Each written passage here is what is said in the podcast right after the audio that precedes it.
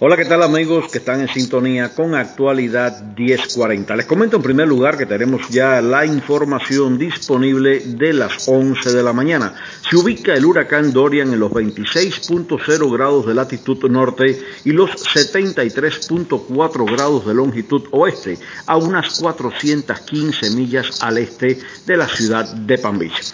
Tiene vientos máximos sostenidos a esta hora de 150 millas por hora. Es un huracán 4 con vientos que si lo llevamos a la escala en kilómetros sería alrededor de 240 kilómetros por hora. Ya a partir de 157 millas por hora sería un huracán 5, así que prácticamente está a las puertas de ser un huracán categoría 5.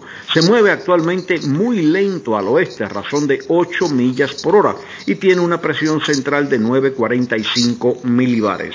Los vientos con fuerza de huracán se extienden solamente 30 millas alrededor del centro y los vientos con fuerza de tormenta lo hacen alrededor de 115 millas alrededor del centro.